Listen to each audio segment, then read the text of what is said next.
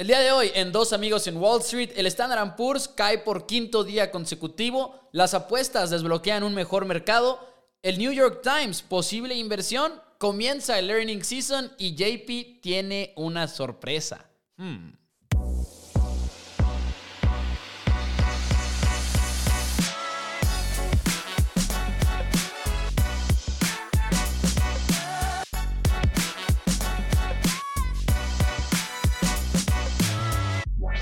Hola a todos, bienvenidos a Dos Amigos en Wall Street. Mi nombre es Mauricio Rodríguez, como siempre al lado de nada más y nada menos que el mismísimo Juan Pablo Carrillo, que de verdad, JP, no hombre, no pudimos grabar el episodio a tiempo que porque tenía hasta una junta de negocios el señor. Eso no pagó el recibo de la luz, no sé cuál de las dos sea más verdad que la otra, pero bueno, JP, JP, JP, ¿cómo estás el día de hoy? Creo que va a ser un buen episodio, hay muchas noticias de las cuales hay que hablar y noto que los dos estamos emocionados al respecto. Y tienes una sorpresa que no me has querido decir. JP, ¿cómo estás? Ya, perdón, te dejo hablar. ¿Qué onda, Pepo? Muy bien. ¿Y tú? Al 100, o sea, como tú dices, estoy muy, muy emocionado. Este, muchas noticias, muchas compras. Este, siento que los dos ahorita traemos todo el, el vibe a todo lo que da. Espero que se los contagiemos a todos. vibrando alto, pero no en Tulum. Exactamente. Espero que pues les contagiemos esta emoción.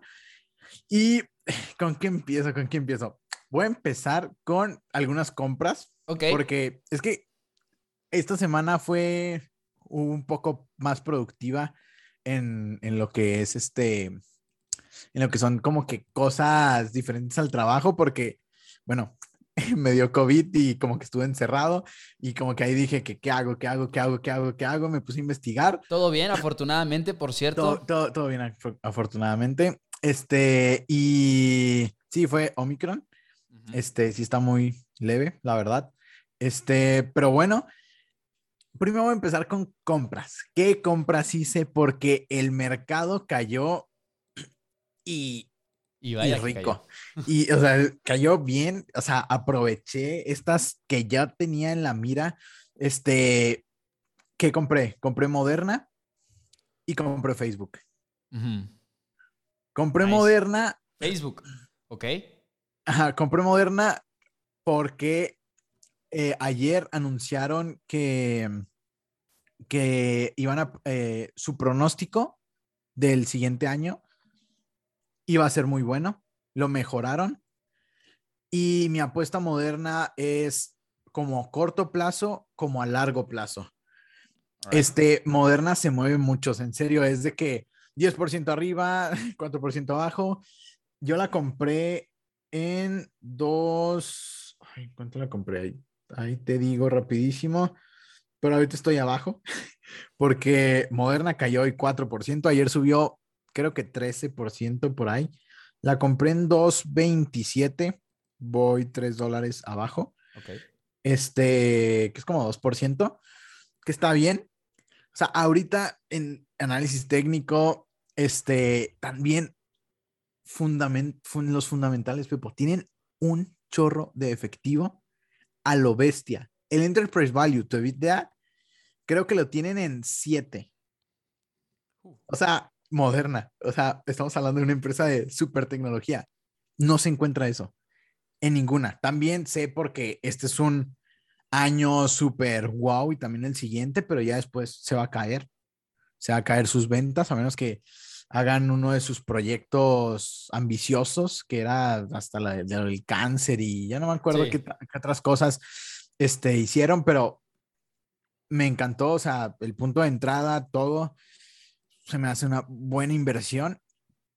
Eh, una empresa que, que, que, quiero estar en el mundo del, del CRISPR que tenga que, que, tenga que ver con esta tecnología. Invertí en CRISPR y la verdad me fue súper mal, Pepo. Ya has hablado bastante, de hecho, de eso precisamente.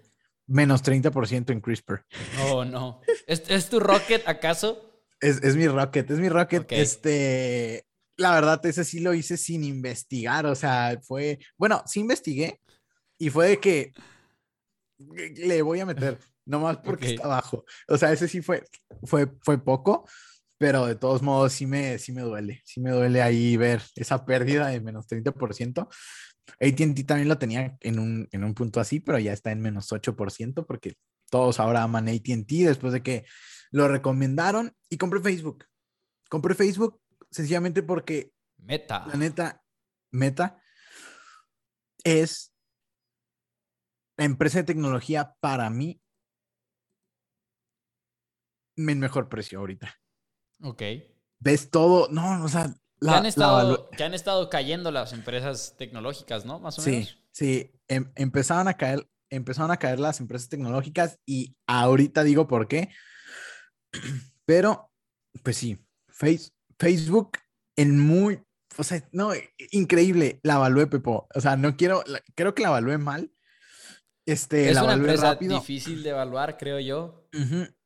Y me dio un precio objetivo como de 837, que ahorita está en 333, que ¿Tomaste en cuenta, por ejemplo, porque me acuerdo que cuando anunciaron el cambio de nombre, Meta y el hecho de que querían como reposicionar la empresa de las redes sociales al metaverso y demás, dijo, y algo de lo que más sonó de Mark Zuckerberg es que iba a comerse las utilidades más o menos 10 mil millones de dólares, en español 10, bi- en, en inglés 10 billones de dólares en los próximos 10 años, creo, o en, o en dos- no, en 2021 nada más.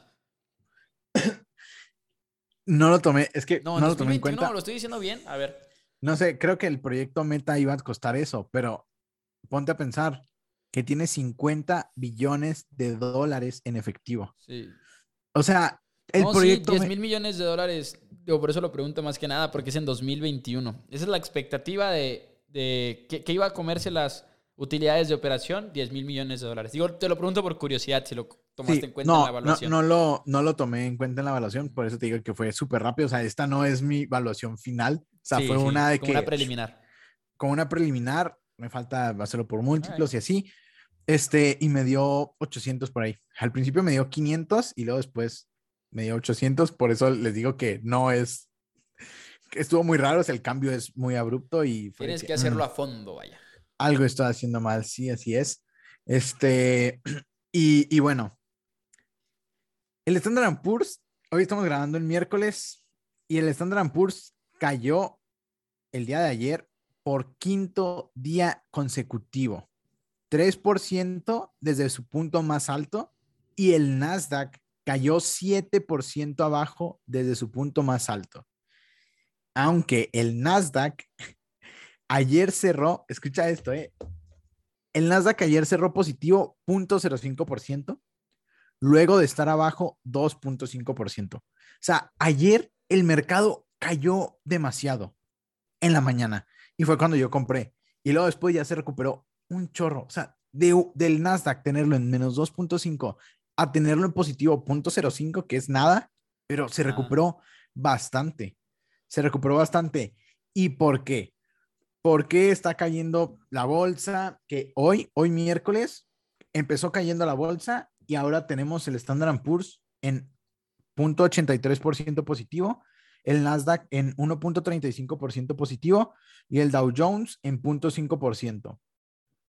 ¿Por qué? Porque es- esto se debe principalmente a, a que los inversionistas como que están aprovechando la caída, porque ayer uno de los inversionistas de, de JP Morgan e- en, en el intradía salió a decir, oigan, es buena oportunidad de compra y el mercado como que se fue corrigiendo. También habló el CEO James Dimon de JP Morgan sobre la economía, pero ¿por qué está cayendo la bolsa? Porque lo que venía diciendo desde junio del año pasado, cuando suban las tasas de interés o cuando se tenga expectativa de que se suban las tasas de interés, va a empezar a caer la bolsa, eh, una corrección. Y pues la bolsa está cayendo debido a eso, a que la subida de tasas de interés y una posible política monetaria más estricta se acercan cada vez más y más. Y el miércoles, el miércoles pasado, la Fed dio a conocer sus minutas. Y eso fue muy importante porque destacó la posibilidad de un alza de tasas más temprana y más rápida, debido al gran crecimiento económico y a la alta inflación. Y desde el, desde el anterior miércoles empezó todo por las minutas también mencionaron en las minutas que se iban a deshacer de algunos bonos porque estuvieron recomprando, no solo ahora van a dejar de recomprar, van a, van a deshacerse de ellos. Y estamos hablando de que estos estímulos económicos, está este, este crecimiento, eh, ay, ¿cómo se dice? Que, que, no es este natural. Superficial. Ajá, este crecimiento superficial se ha estado haciendo gracias a la compra de bonos, la inyección de capital, todo esto. Y ya se va a acabar. Y entonces están diciendo, ok, ya van a subir las tasas de interés. Y la Fed dijo, las vamos a subir tres veces. Y también Goldman Sachs, ayer o antier, no recuerdo muy bien, sale a decir que prevé que la Fed no subirá cuatro veces, no subirá tres veces las tasas de interés, que las va a subir cuatro veces en el año. Tiene previsto en marzo, junio, septiembre y diciembre. Que lo importante de esa noticia es que ellos dicen que se va a incrementar cuatro veces en vez de las tres veces que está diciendo la Fed, ¿verdad? Si no me equivoco, es, como lo, lo, relevante de esa noticia. Exacto, exacto. Y todo esto se descontó ayer porque el mercado, el mercado ya no piensa que se va a descontar tres veces. Ahora el mercado ya descontó cuatro subidas de tasas. Esto quiere decir que si, que si se ponen más, va a bajar más el mercado o las tecnológicas, que también ayer subió, ayer bajó muchísimo Home Depot, este, Nike, ayer bajó todo, todo, todo, todo. O sea, estamos viendo un sell-off en todo el mercado. Hay pocas empresas que no, que no han sido, que no han ido a la baja. Por ejemplo, Tyson, que Tyson, este, ATT son de las que he visto que se han mantenido ahí. Apple también ha bajado muy poco. Este me, sorprende mucho. Un clásico. Quiero leer este, el que te mandé el otro día, lo voy a leer, JP, que es una caricatura de el New York Times de los ochentas. Es como un cartón así, ya es que les, llaman cartón si no me equivoco. Y es de los ochentas, pero lo, lo estuvieron retuiteando en muchas cuentas de finanzas como por por toda esta plática de las tasas de interés y todo, que es muy importante tenerlas en cuenta. Si, por ejemplo, en el caso de JP, que lo analiza todo, ¿no? A corto, mediano, largo plazo.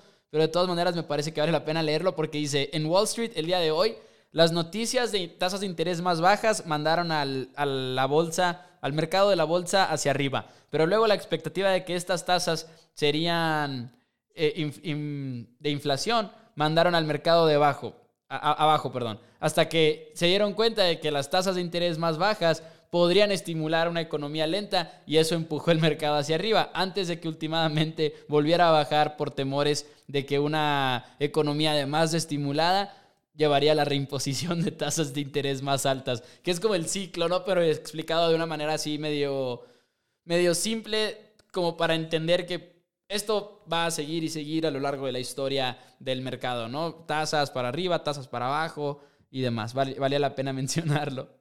Sí, claro. Y, y que ahorita están cayendo, por ejemplo, tecnológicas. Ahorita es buen momento. Ahorita el mercado va a haber mucha volatilidad en este año, pero muchísima. Muchísima, muchísima. O sea, espérenlo. Y era lo que decía, o sea, tal vez no caiga, pero va a haber mucha, mucha volatilidad. Y las empresas van a estar reajustando los precios y, los, y las valorizaciones que tienen para las empresas. Y van a tener que decir, ok, esto vale esto o esto vale esto. Y, y ahí es donde nosotros como inversionistas fundamentales tenemos que hacer la tarea, comprar a buen precio y soportar esta volatilidad para que en el futuro pues crezca. Y ojo, aquí tengo, aquí tengo algo anotado en, en mis apuntes que dice que cuando las tasas de interés empiezan a subir, las empresas cíclicas y las small caps de baja capitalización son las que tienden a subir más son las que tienen a ganarle al mercado. Así que se los dejo de tarea. Estuve viendo muchísimas, muchísimas empresas chicas esta, esta semana que no tuve Y es mucho obvio, que hacer. Si- Siento que es definitivamente obvio porque ya no estás en la parte de una empresa madura quizá o una empresa como descubierta por todo el mundo. Siento que es más fácil crecer. Así como dicen que es más, más fácil crecer un portafolio relativamente chico, debe de ser más fácil para estas empresas, ¿no? Pero también son mucho más riesgosas al final de cuentas porque no están tan establecidas. Sí, sí, exacto. Pero sí, o sea, yo empecé a ver empresas de, de 5 a 15 billones de dólares, este, muy buenas. O sea, estamos hablando de empresas eh, de racers, de, de, me enfoqué mucho de, de pelotas de golf, o sea, en serio. Oh, nice. Empresas chicas y aburridas. O sea, aburridas, como lo hemos dicho aquí en el, en el podcast de. En el podcast de los libros, por ejemplo, de, de Peter Lynch. Que una empresa aburrida es lo que necesitas. Porque. O sea, en serio, aquí, ahorita la digo, golf. Tu ticker es golf. Hace las, em- hace las pelotas de golf de, de las empresas, de, de las mejores marcas de pelotas de golf. Deja tú. O sea, estamos hablando, lo, lo que siempre hemos dicho, ¿qué empresas son un excelente target? Las que van dirigidos al 1% del mundo A un nicho. la- a un nicho. O sea, no por nada Louis Vuitton y todas estas han estado creciendo porque ellos van a pagar, si les vendes una bolsa, una maleta en un millón de dólares, ellos la van a comprar. Así de sencillo. Y algo así fue mi, es lo que estoy pensando en esta, en las pelotas de golf. El ticker es golf. es lo que te iba a preguntar, el ticker. Porque. Es Akush, eh, Akushnet Holdings, Holdings Corp. Pero el ticket, es- el, el ticker es. Ah, ok, ya lo vi, ya lo tengo aquí. 1050 pesos. Ajá. JP, ya hiciste, por cierto, algo que quería comentar en el podcast del día de hoy. Habíamos platicado acerca de esto de GBM que ya te permite Ah, sí, ya lo hice. acceder a, a muchas más empresas de Estados Unidos para que la gente lo haga también. Si ustedes nos escuchan y tienen una... Lo acabo de hacer anoche, literalmente anoche porque estaba buscando y ahorita llegaremos a eso. Estaba buscando acciones del New York Times y, y por ahí las encontré, de hecho. Sí, sí, no, está, está muy padre. O sea, GBM, o sea, aplausos. ¿Qué tiene de Aplausos sentido. ¿Tiene alguna diferencia? Porque no leí el contrato, no te voy a mentir, JP, lo, lo Es que- confieso. Se, com- se compra, están usando un broker de Estados Unidos. Ok, ok. Y, eh, y es como que el intermediario. O sea, tú estás adquiriendo acciones de allá, por eso no estás en el SIC. Tiene sentido. Pero, Y- oye, están todas, güey. Sí, Está, no está, no todas está las empresas que alguna vez quise comprar y que no pude Sí. comprar porque no estaban en el SIC, están aquí, y, aquí, literalmente. y aquí tienes el volumen. Aquí tienes el volumen de que nada de. Ayer, ayer que estaba vendiendo el volumen, allá tienes mucho volumen, o sea, se te compra y se te vende al instante. De y hecho, ahí, de hecho, no puedes comprar puedes nada con órdenes limitadas. Es lo que sí le Ajá. alcancé a leer antes de que me Sí. empezara a dar mucho sueño. es a mercado. es toda línea. Ajá. Todo es a mercado y, y ya. Para que Este se metan en la cuenta de GBM, si no lo han hecho todavía, te aparece como una vez que ya accedes a mero arriba, te aparece algo de compra acciones completas o fracciones de acciones en mercados extranjeros, algo así es lo que dice, o accede como a más de 4.000 empresas de los Estados Ujú. Unidos. Los invito a que lo hagan, se llama algo como Drive, Drivers, Drivers Wealth, algo por el estilo, y vale ya- ya- muchísimo la ya- pena. Sí, no, es, es lo que decimos, de que siempre nos quejábamos del SIC y aquí tienes la manera, este, puedes invertir, creo, desde 20 pesos. Sí, güey. pues, desde sí. 20 pesos. eh, o sea, es una locura. Es muy. Aplausos a GBM de nuevo. O sea, en serio, están haciendo las cosas muy Sí, bien, innovando en este sentido. Se veía en Estados Unidos, este, y ahora aquí lo hacen, la- las fraccionadas. Yo creo que son la empresa número uno quizá en impulsar ahorita en México la cultura de invertir pelada. Completamente, Yo creo que son el número uno en, en México. Revolucionaron, revolucionaron esto. Este, aprovecharon también el trend, el trend. Muy, muy bueno. Bueno, JP, ¿qué te parece? Empezamos con noticias el día de hoy. ¿Quieres empezar tú? ¿Empiezo yo con alguna de las mías? Nada más voy a decir rapidísimo de que por qué la Fed está subiendo las tasas de interés. Excelente. Si aún no les queda claro. Porque la inflación está creciendo a niveles exorbitantes, no vistos hace 40 años. Y lo único que los detenía era ver si la inflación iba a ser pasajera. Y ya vieron que no, debido a los cuellos de botella. O sea, estamos hablando de que por primera vez, o no, bueno, no sé si por primera vez, pero en esta ocasión, la subida de tasas de interés no va a hacer que la inflación baje por los cuellos de botella. O sea, no va a tener ese, ese efecto. Va a seguir ahí y, y en cosas de que, por ejemplo, o sea, digamos, la luz. La luz, eh, el gas subió. El gas subió y para una empresa eso le, le, le representa costos. Esos costos se lo transfieren al consumidor. Si las tasas de interés suben, no va a hacer que el gas baje de precio. O sea, son cosas, las cosas de cuello de botella, la inflación de cuello de botella se va a quedar ahí. Otra inflación sí va a bajar, pero esa no. Y es importante tener en cuenta que la inflación tal vez se quede un poco más de tiempo de lo que se tiene previsto. Y eso es muy, muy importante. Y además también se esperaron a ver si el desempleo disminuía y lograron reducir la tasa al 3.9%. He visto muchos videos de que dicen de que cómo van a subir las tasas de interés, el desempleo, hay tantos millones de, estadounidenses. Y yo digo de que, mm, ok, este, creo que estás exagerando, exagerando las cosas o lo estás viendo desde tu punto de vista, viéndolo en millones, porque la tasa de desempleo está en 3.9%, niveles que estaban en 2018 y solo arriba 0.3% de datos prepandemia, que fue su mejor nivel de 3.6% del desempleo. Ahorita está en 3.9, con Trump estaba en 3.6, que fue lo mejor que estuvo Estados Unidos.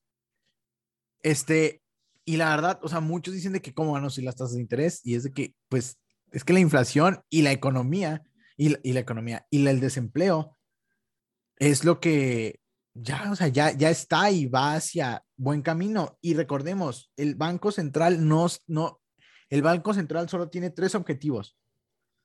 Minimizar el desempleo, estabilizar los precios y moderar los, las tasas de interés en el largo plazo. Esas son sus tres cosas. Y por eso ya se viene la subida de tasas. Tenemos que estar pendientes si la suben tres, cuatro o hasta más veces. Excelente. Excelente, JP, explicación.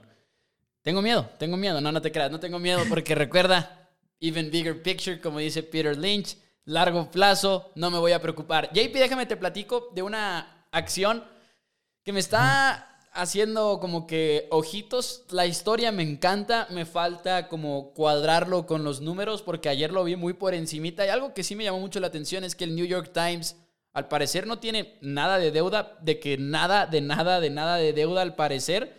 Eso me llamó la atención, pero ahí la utilidad está como que un poquito cuestionable, un poquito altas y bajas. Todavía tengo que cuadrarlo con los números, pero el New York Times compró una empresa que realmente va así en mi corazón. Esa empresa es como un medio que para mí me despierto y lo primero que hago es checar theathletic.com. Ustedes saben, lo hemos platicado aquí de repente por encima en el programa. Yo soy de deportes, o sea, mi, vida, mi mundo gira alrededor de los deportes. Este podcast es como mi escape quizá de, de eso, pero en realidad yo consumo contenido de deportes en la mañana, en la tarde, cuando me voy a dormir, hago programas de deportes, escribo de deportes, a eso me dedico afortunadamente.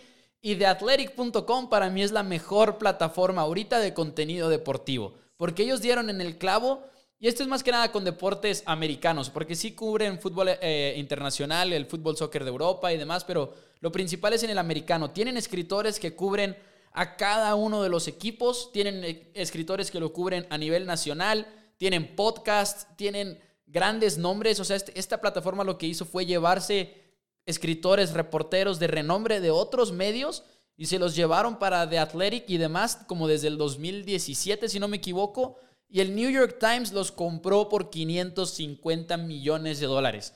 Es una cifra bastante alta considerando que The Athletic nunca ha tenido una utilidad. Es una de estas empresas que ha estado invirtiendo en crecimiento, crecimiento antes de irse por el lado de la utilidad.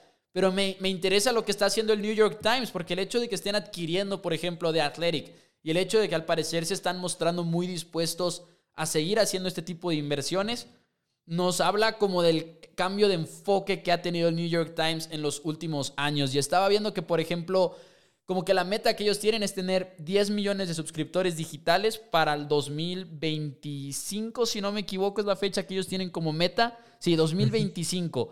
Ahorita tienen 8.4 millones de suscriptores que pagan por contenido.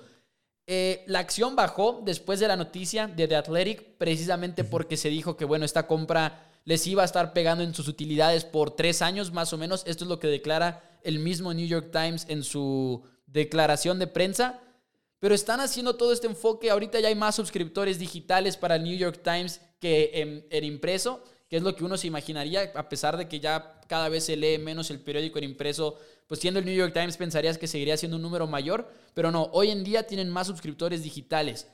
Y no sé, me interesa invertir en ellos, porque me he dado cuenta que vivimos en, y, y, lo hemos comentado, yo creo, todos lo hemos escuchado en algún punto de nuestras vidas, que ahorita estamos viviendo una era de información, de información en la, en, porque tienes todo al alcance de tu celular, literalmente.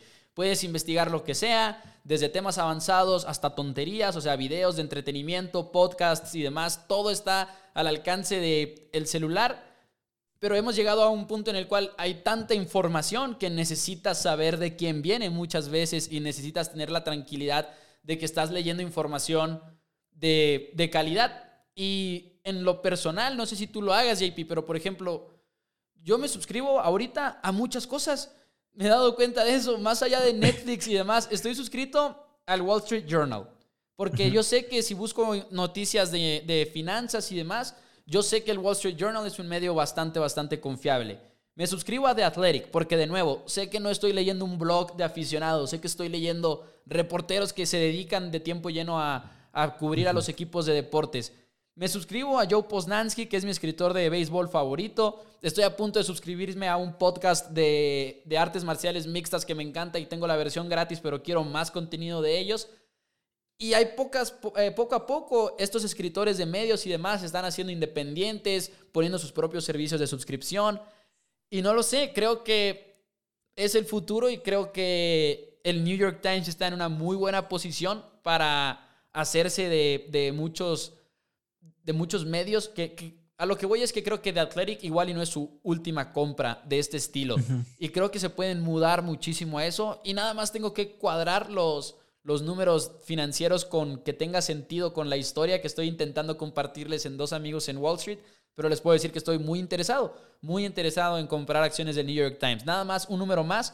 The Athletic les trae 1.2 millones de suscriptores. Es lo que tiene The Athletic hoy en día y es lo que está adquiriendo el New York Times. Y es esa sinergia, ¿no? El hecho de que, ok, ¿cómo eh, traduces los, suscriptores de, de, Athletic a suscriptores del New York Times? Y viceversa, porque va a ser parte del paquete quizá de tú suscribirte al, New York Times.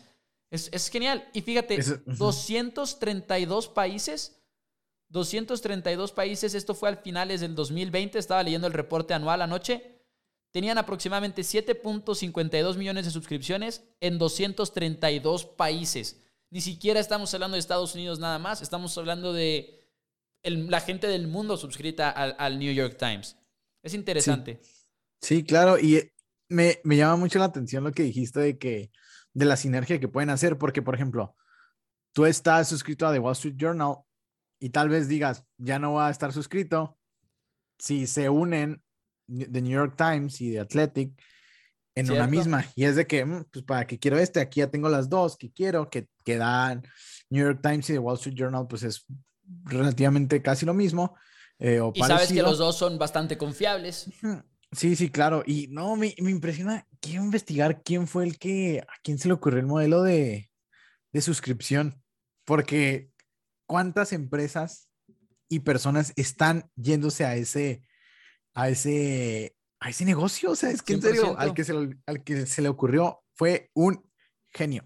Que si te pones a pensarlo, si te pones a pensar, eh, ha existido como que desde, desde siempre, ¿no? Con, la, con los mismos periódicos, pero ahora lo estamos viendo adoptado por todo el mundo digital. y, he visto muchos, muchos escritores, por ejemplo, el, mismo Joe Posnansky, que es el que acabo de mencionar, él estaba en The Athletic, yo lo descubrí por medio de The Athletic y luego se separó e hizo su propia página, ya es joeposnansky.com, vaya. Y, y hay gente que está viviendo de eso. ¿O cuántos youtubers no tienen el patreon.com, que es como la versión especializada de, su YouTube, ¿no? Con más contenido para aquellos que son fans.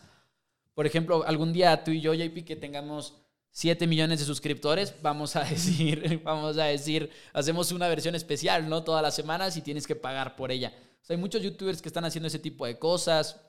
No lo sé. Me interesa, si no es invertir en el New York Times, buscar qué ¿Qué empresa puedo explotar con esta idea precisamente de las suscripciones? Es lo, es lo que quiero ver. Sí. Ahí está. Está, está muy buena, ¿eh? Muy, muy buena. Bueno, yo tengo acá otra noticia, este, más aburridona. Este, General Motors lanzó, me llamó mucho la atención, lanzó una nueva tarjeta de crédito oh. con Goldman Sachs con el propósito de renovar su programa de recompensas, haciendo que los clientes ganen más puntos y compran o arrendan carros con sus marcas, como son Chevrolet, GMC, Buick y Cadillac. Y no sé si les vaya a salir porque esto fue lo que dijeron. O sea, dijeron que esperan que esto haga que sus clientes canjeen sus puntos en sus en futuros carros o accesorios. Este, y yo fue que, mm, o sea, no, no sé, o sea, como que jamás había visto eso. O sea. ¿No te da confianza quizá? O sea, pues una tarjeta de crédito de carros. O sea, por ejemplo, vemos que hay tarjetas de crédito aliadas mucho con, con aerolíneas. Eso sí lo vemos mucho. Pero porque siento que, pues viajas más de lo que te compras un carro. No te compras un carro, pues cada, cada año. Vaya, o sea, como que en eso no me, no me hizo un poco de sentido pero también me llamó mucho la atención Goldman Sachs, que como tiene ahora con General Motors, tiene una con Apple, este que ya quiero que llegue esa tarjeta de crédito aquí a México, este, si es que llega, me llamó mucho la atención porque vi que es como una aplicación que ellos tienen como que para que las empresas se alíen con ellos y ellos ya emitieron una tarjeta y es como una forma de Goldman Sachs para recibir, eh, diversificar sus recursos y, que vengan de otros, de otros lugares. Y eso me pareció pues muy, muy, muy interesante. Este, y también quiero hablar de Take Two Interactive Software, que es una empresa de videojuegos. Pues, es una oh, empresa estadounidense. Es una empresa. Es que me da mucha risa porque en serio le puse el ojo. Esto, le puse el ojo a todas las industrias, o sea, a todas, todas, todas. También otra Honda. Honda, me dan ganas de invertir en Honda. Nadie está, nadie está hablando de Honda. Nadie, Pepo, nadie, o sea, estamos hablando de que Ford está subiendo mucho, eh, General Motors, este, Tesla, eh, todas, Lucid, Rivian, bueno, Rivian va para abajo, pero todas están subiendo. Volkswagen, la única que no se sube al tren es, es Honda y Honda tiene el carro más vendido, creo que de Estados Unidos y de Canadá, que es el, que es el Accord. Este, o es el Civic, ya no me acuerdo, pero es una, de, es una de esos dos. O sea, es una marca muy, muy buena, ganadora de la Fórmula 1 este, este año. Este, y voy a invertir y no solo son carros, tienen aviones, Pepo, tienen los motores de las lanchas, tienen podadoras, o sea, what? O sea, está bien chistoso que Honda tenga podadoras y tenga un chorro de cosas y le eché mucho el ojo, pero bueno, me desvié demasiado. Este Take Two Interactive Software es la empresa estadounidense desarrolladora y distribuidora de videojuegos, más conocida como por los videojuegos Rockstar. O sea, uh, sí, Grand Theft Red Dead Redemption. Exacto, y también los de 2K de 2K, las de, la, las de NBA, WWE, y así compró Signa por 11 billones de dólares. Y esto está, es una empresa también de videojuegos, pero chafitas. Hay uno de póker que es el más conocido. Pero lo que hizo que la acción de Signa subiera 40% el día de ayer. Ah, porque estaba en 5 billones. Es lo que no entendí. Estaba en 5 billones cotizando y ellos la compraron a 11. Y ese 40% llegó hasta 9%, llegó hasta 9 billones. ¿Y por qué? No, no, no tengo idea. O sea, no, tengo no- idea. ¿No se sabe como por qué la adquirieron así o...? Este, no me metí tan, tan, tan a, tan a fondo, pero fue algo que me llamó mucho, mucho la atención. Y hizo que Take Two Interactive Software bajara 13%. Y hay algo más loco. Hay algo más loco. Porque la empresa, Take Two Interactive Software, vale 17 billones. Y compras algo a 11 billones. O sea, que está muy loco. está, Está medio loco. está muy loca. Este, pero sí. Sí lo o está. sea, porque, y me, y me dio mucha risa de que una sube 40% y otra sube, eh, baja 13%. Ujú. Ahí se ve quién fue el winner. Vaya. Sí, es como, como en la teoría de How I Met Your Mother que hay reachers y hay settlers, ¿no? En las Ajá. relaciones. Eso iba a decir. hay quienes se conforman y hay quienes, quienes superan su liga, por así decirlo. Exactamente, exactamente. Ok, ok. Y, y bueno, también mencionar que Beyond Meat subió 13% el anterior jueves. Hoy ya ha subido también un poco porque todas, el mercado ha subido hoy. Luego que anunciaran una alianza de John, con John Brands. John Brands es la empresa dueña de KFC, Pizza Hut, Taco Bell. ¿Y qué va a hacer? Va a ser el proveedor de las marcas de sus menús veganos en Estados Unidos. Pues fue un deal muy grande, fue un deal muy importante para Beyond Meat porque creo que ¿quién había dejado de ser? Creo que Walmart, creo que habían cancelado con Walmart o algo así. Ya no me acuerdo quién les había cancelado. Y esto es muy, muy importante.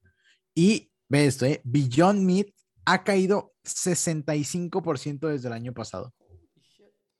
Y este es- se me dio, se me hizo muy, este, se me hizo muy importante, ¿sabes? O sea, porque, pues, Beyond claro. Meat tiene este deal, menos 65%, pues ahí hay una buena idea de, de inversión, vaya, estaría bueno. Definitivamente. Tengo otra, tengo otra noticia, JP, acerca del mundo de las apuestas, porque como ustedes sabrán, eh, si hemos tocado este tema de repente aquí en, en Dos Amigos en Wall Street, hemos platicado acerca del mundo de las apuestas deportivas y cómo se están legalizando en los Estados Unidos. El sábado se desbloqueó el mercado más grande que han tenido este tipo de empresas, porque específicamente hablando, estamos hablando de que eh, el sábado ah, operaron en Nueva York por primera vez. En las primeras 12 horas nada más, así en las primeras 12 horas nada más, hubo como transacciones de. en transacciones geo- geo- de geolocación, es como se, eh, se están mencionando aquí en este estudio, que si no me equivoco, es en sí el descargar la aplicación y estar en la aplicación, según tengo entendido. 5.8 millones de, de tr- transacciones en Nueva York en esas primeras 12 horas. Las puedes comparar con cuando se desbloqueó en Pensilvania de 5.8 a 2.3 millones. En Nueva Jersey 2.1, Michigan 1.6, Illinois 1.1, Arizona 1 millón.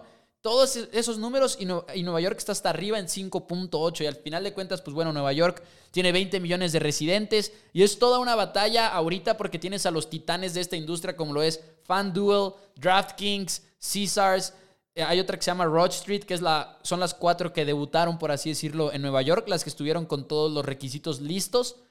Si asumes, y estaba viendo este estudio de parte de Ryan Butler, usando promedios de la industria y demás, que hubo 10 millones de gente que iniciara sesión, 10 millones de apuestas con un dólar, con un precio de apuesta promedio de 20 dólares, estás hablando de que estás ganando 200 millones de dólares, 10 millones de ingresos para el sportsbook, y esto también lo que significa en impuestos para el estado de Nueva York, que igual y es un estado con muchísimos impuestos por todo tipo de actividad económica, igual y no significa tanto en sí para el Estado, pero la industria ahorita se está peleando por el mercado más importante que se ha abierto hasta el momento. DraftKings, FanDuel, todo esto, que son empresas que lo hemos platicado aquí, están agresivamente invirtiendo en publicidad.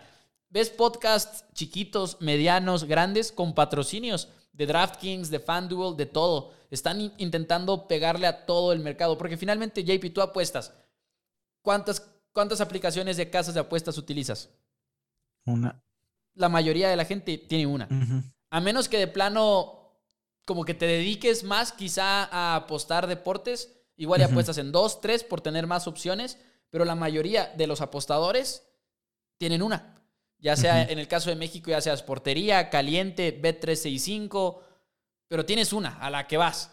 Y, y es una batalla importantísima la que se está dando ahorita en el mundo de las apuestas.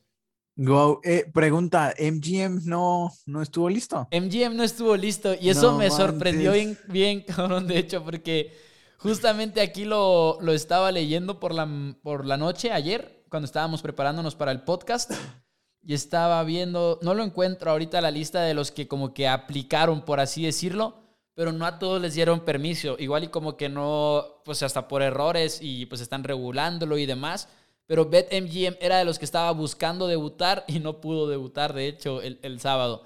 No sé Eso cuánto se vaya a tardar. No sé cuánto se vaya a tardar en poder hacerlo. Híjole. Eso es muy importante. ¿eh? Sí, lo es. Sí. Lo es.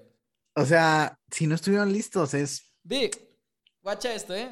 A ver. Ahorita que estamos hablando de esa batalla por ser la aplicación que descargue. La mayoría de las personas van a descargar menos de dos aplicaciones. Es lo que dice este estudio. O sea, que el mundo de los sportsbooks sabe que la persona promedio descarga menos de dos aplicaciones. Los bonos que estaban ofreciendo. FanDuel estaba ofreciendo una apuesta sin riesgo de mil dólares. Para los que no sean apostadores, a lo que se refieren seguramente con esto es que tú depositas mil dólares, los apuestas y si los pierdes, sigues teniendo los mil dólares, pero los tienes que depositar. DraftKings dio 50 dólares si los Knicks, ¿qué? DraftKings regaló 50 dólares si los Knicks anotaban un punto en contra de los Celtics, pero será como un punto primero de que si, si metieran la primer canasta, me imagino yo, si los Knicks que son de Nueva York en contra de Celtics y los Caesars. Caesars regaló 300 dólares a quien sea que se registrara para una cuenta. Le regaló 300 dólares. Me No imagino manches. 300 dólares con requisitos también de que los tienes que apostar y tú, tú lo sabes muy bien, ¿no? De que lo, no, Sí, no de que lo claro. tengas que re- retirar. Son los típicos bonos de las casas de apuestas. Ten 300 dólares, pero los tienes que apostar. O sea, esta carrera por ser, ser la aplicación que bajes, ¿no? Sí, que según yo, Holy corrígeme si estoy mal, BetMGM es la mejor, ¿no? O es la que está arriba del mercado. No, se me hace que debe de ser FanDuel. Se- mira, US Market Cheerleader, o sea, aquí dice que la, del mercado de Estados Unidos nada más, quien lidera el segmento del mercado es FanDuel. Y luego después. No dice, nada más dice. Nada más dice esa, FanDuel. Es que es- esta es una columna que si les gustan los deportes y los negocios, se la recomiendo muchísimo. Es precisamente alguien que cobra por su suscripción. Yo tengo la versión gratis. Es Huddle Up. Ok. Y escribe siempre cosas de negocios, pero de deportes. Por ejemplo, de historias de dueños de equipos, cosas por el estilo. Ok. Ah, qué padre. Suena muy interesante. Sí, te lo voy a mandar Porque por si te interesa, güey. Sí, sí, sí. Porque según yo, o sea, cuando me metí a leer el reporte anual o las presentaciones de, de, MGM, decía que ellos eran los mejores o que tenían el, el más market share. Creo que era 46% del A market ver, share. déjame veo. Pero, pero tal vez mintieron. Esto O es eran del de los 2021 y dice que DraftKings y Flutter, que es el de FanDuel, son, están dominando el mercado de los Estados Unidos.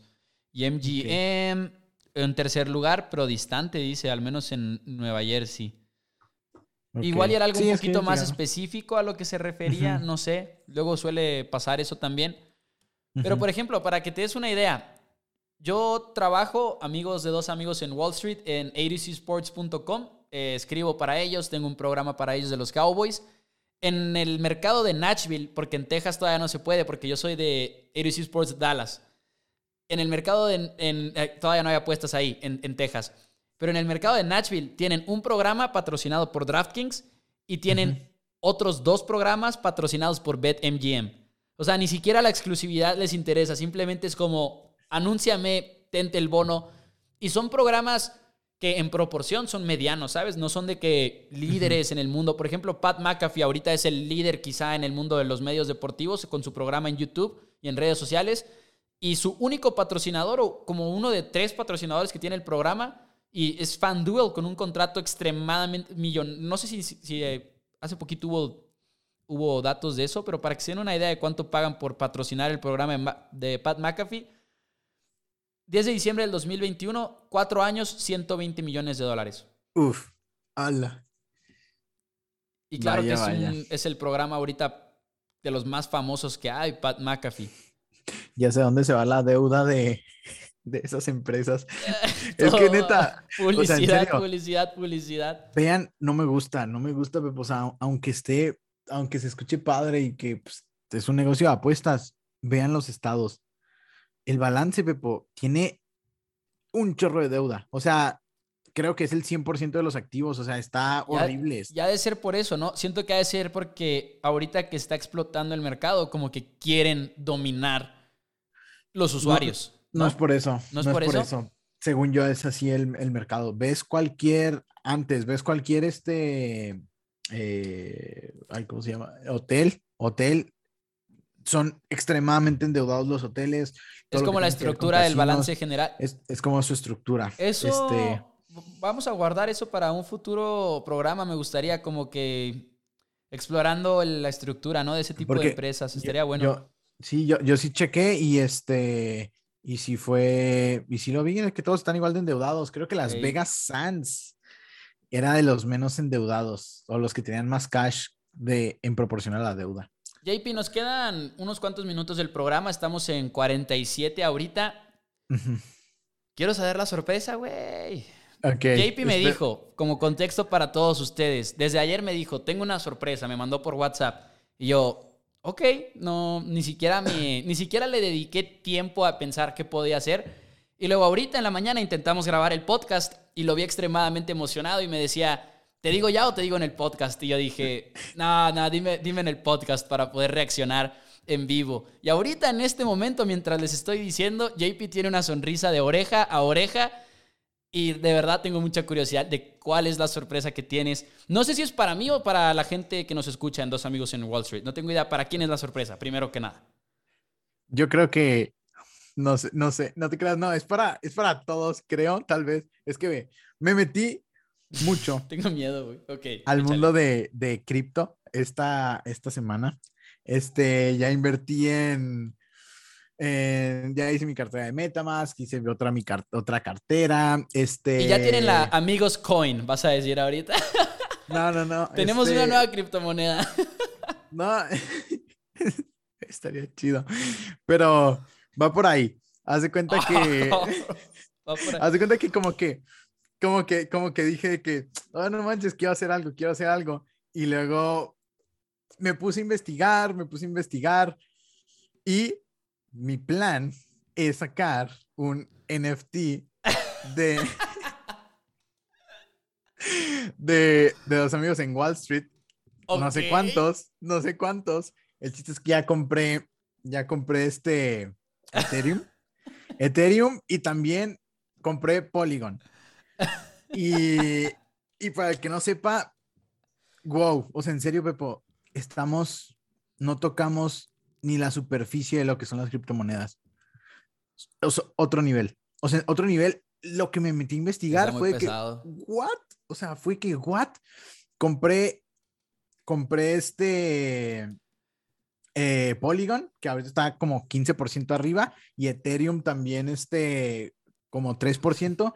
Bajó mucho cripto, bajó mucho cripto y estamos viendo una correlación muy importante. Estamos viendo una correlación con el mercado y yo dije, aquí es, aquí es, ¡pum! Que hace unos, hace unos episodios justamente hablábamos de eso, ¿no? De cómo igual ya no es tanto como cobertura, porque ya si baja el mercado, baja las criptomonedas. Si sube el mercado, o sea, ya hay una relación y es porque, lo platicábamos hace unas semanas, ya la mayoría de los inversionistas, al menos en Estados Unidos, gente que tiene inversiones en la bolsa, como creo que era un número como 30, 20%, de gente que también tiene criptomoneda en sus carteras. Si no es indiscreción, JP, en porcentaje, obviamente, con tu portafolio, ¿como cuánto tienes en criptomonedas hoy? Pues ya sí creció bastante. Yo creo que...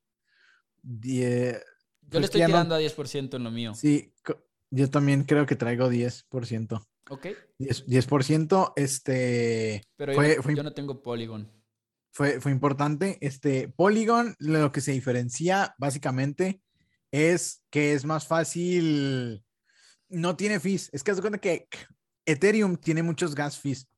O sea, tiene, o sea, haz de Sí, cuenta las que te cobra como 20 dólares, 20 dólares para hacer una transacción de un dólar o de lo que sea. O sea, Y es que, de que- tienes que comprar mucho para que valga la pena, ¿no? Ajá. Y yo fue que, ugh, Ok, yo estaba de que, un momento, Dime. perdón. ¿Por qué pasamos por encima de lo del NFT? ¿De qué estás hablando con el NFT de dos amigos en ah, Street? ok. Como que lo, lo dejamos pasar muy por encima, pero ¿what? Sí, o sea, un NFT va a ser como que de los primeros, del primer episodio, de que así como lo, de que audio, el del Ah, head, ay, ¿cómo? ¿cuál aplicación me diste? el headliner.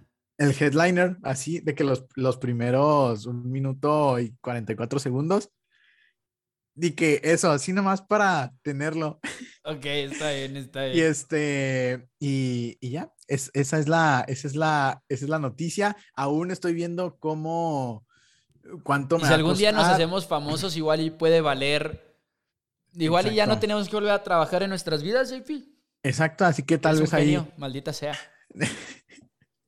tal vez ahí haga, ahí te- obviamente te, te regalo uno. Por favor, Este, por no, favor. no, obviamente, o sea, obviamente, o sea, pues si era eso, era, pero no sé cuántos, no sé cuántos hacer. No, no, es que no, no sé qué ¿Unos, onda, no sé unos si- 10? Yo, yo, yo sí pensé en 10. sí, sí, sí. Este. Si y- necesitas, yo, yo, yo también le meto, o sea, para que los podamos Ok, hacer. Sí, sí, sí. Este, y está, está raro, o sea, es que aún estoy viendo, lo voy a hacer en la plataforma OpenSea, es lo que estoy viendo, es lo más amigable.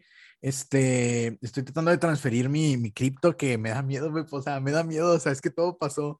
Mucho le decía a, a Laura, mi novia, este, que le decía que tengo miedo de transferirlo porque no sabía, no sabía, y como que no hay un tutorial de que Es que hay tantos, tantos, tantos tutoriales, güey, que yo no sé. Volvemos a lo mismo, hay una exageración de información y no sabes a quién creerle o no. Y, y estoy confundido con los, con las, con las networks, con la red y con el token, que el token según yo es la moneda y la red es de que red de Ethereum o así, y estoy de que, "Ah, carajo, o sea, esto, No, y, luego, y luego está el mercado, pero además del mercado donde las compras, pues tienes que tener una cartera. sí, Todo eso O es como... ya lo estoy comprendiendo mucho más. Ya lo estoy Yo tengo la más. cartera de Metamask, por ejemplo. Yo yo ya tengo dos. Yo tengo esa y la de. Ay, aquí lo tengo. Y por ejemplo, ¿dónde estás de- comprando las criptomonedas? Las compré ¿En en. No, las compré. Es que Bitso no tiene Polygon. Lo compré en crypto.com. ¿Puedes acceder a crypto.com desde México? Yo pensaba que tenía, yo, yo pensaba que era para Estados Unidos, la verdad. No, no, es para. También es para México. No tiene la tarjeta de crédito, pero. Oh, No, eh, no, no le recomiendo. No se lo recomiendo todavía. O sea, estoy. Quise checar todo. Quise checar todo. La verdad, me, ¿Has, me abrumé. has transferido de Bitso a tu cartera de Metamask, por ejemplo? No, no. Es que eso es lo que no. yo quiero saber, cómo funciona esa ah, parte del proceso. Lo puedo digo, hacer, ¿no? Lo puedo sí, hacer. sí lo puedes hacer. Yo no sabía. Y por eso, o sea, bien tonto, o sea, hubiera comprado Ethereum acá Voy a comprar, voy a comprar Bitcoin en Bitso, entonces. y, y lo hubiera transferido a, a Metamask, pero no, crypto.com te pone muchas trabas. Que tienes que, tienes que, por ejemplo, en Ethereum, tienes que dar punto .01, punto .01, que son como 30 dólares, lo mínimo que puedes transferir o comprar, y aparte te cobran el gas fee, que es muy, muy caro. Y para comprar en crypto.com te cobran 4% de lo que vas a comprar. Ah, su madre. O sea, sí es mucho, pero yo dije, fuck it, yo estoy aquí aprendiendo y quiero aprender pues para traer, traerles el conocimiento. Este, por ejemplo, Polygon, tienes que, tienes que, tienes que transferir 40. Yo ya me iba a transferir a mi, a, a- a mi Metamask, de que ya bien feliz. Este, y no, no alcanzaba los, no alcanzaba los 40 Matic, que es así, es, es el token. Este, pero no, en serio, si alguien sabe, si alguien sabe así mucho, mucho, mucho, mucho y le sepa así, comprenda todo y lo puedo explicar como un niño de kinder, en serio, contáctenos en, en, por Insta, dos amigos en WS. Y hasta metemos que nos, hasta nos pueden mandar a, eh, un audio y lo metemos al podcast, ¿sabes? Sí, o sea, estaría, estaría, muy, muy bueno porque en serio es un, un mundo y pues sí, vamos a tener, espero, un NFT. Este, para el que lo quiera comprar. Este, y así, está, está muy, muy bueno. Algo que nos haya faltado, JP, en el programa del día de hoy. siento que se me fue muy rápido el podcast, de hecho. Se pasó muy rápido. Pues nomás rápido digo que, pues también, así como, como los, mercados están subiendo, también cripto, tal vez lo digo, o sea, pues, y Polygon, Polygon, así, o Matic, ha sido la criptomoneda que más ha crecido desde su creación, 49 mil por ciento. Más que Bitcoin, más que Ethereum, más que Dogecoin, más que todas. Este, y eso fue algo que me sorprendió mucho. Y es que es muy barato, o sea, no, no te da miedo hacer transferencias. O sea, por ejemplo, si haces una transferencia mal con Ethereum, adiós 20 dólares y se te desaparecen. Y aquí es de que pues, muy poquito. y bueno, Rey Dalio también dijo en una entrevista que recomienda de 1 a 2% de Bitcoin en el portafolio. Y Rey Dalio, recordemos que es uno de los mejores eh, es el mejor hedge fund manager.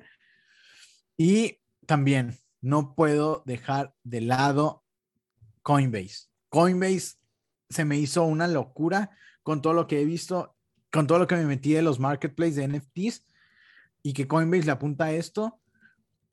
Y Bank of America emitió una señal de compra sobre Coinbase, cotizando en 225 actualmente, 35% abajo de sus niveles más altos. Lo dejo por ahí Coinbase, ustedes saben que me gusta mucho y quiero invertir en Coinbase. Y pues los dejo nada más con que también ayer el CEO este, de JP Morgan, James Dimon, dijo en una entrevista, ojo, que la economía de Estados Unidos tendrá el mayor crecimiento en décadas desde la Gran Depresión y dijo también que el siguiente año también será muy bueno y también, ojo, dijo que, los, que sus clientes están gastando 25% más que niveles pre-COVID. Muy importante. Y dijo que, ojo esto, ¿eh? Que estaría sorprendido si la Fed sube las tasas solo cuatro veces en el año. Espera más subidas de interés, pero dice que esto no va a afectar a la economía, que sí va a haber mucha más volatilidad y que sí la espera y por los reajustes en las valuaciones. Y pues yo creo que Con eso. sería todo. Este también queden atentos al índice de precios al consumidor de Estados Unidos, este que se espera que sea de 7.1, es el miércoles o el jueves. Y Earning Season Baby. Con Delta y TCM el jueves y el viernes JP Morgan, Citigroup, Wells Fargo y BlackRock, los más importantes. Regresa Earning Season, probablemente tengamos un NFT. Este... ¿Qué programa? ¿Qué, qué, qué programa? Sí. es de los mejores que hemos tenido, creo yo, de los mejores episodios. Pero bueno, JP, muchísimas gracias. Como dices tú, el sonidito Earning Season comienza. Así que, amigos de Dos Amigos en Wall Street, los invitamos a que nos sigan en Instagram, Dos Amigos en WS JP, muchísimas gracias. Amigos de Dos Amigos en Wall Street, muchísimas gracias. Suscríbanse. Estamos en Spotify, en iTunes, todos los miércoles, no, todos los martes. Ya grabamos los martes, es cierto. Muchísimas gracias. Nos vemos la próxima semana.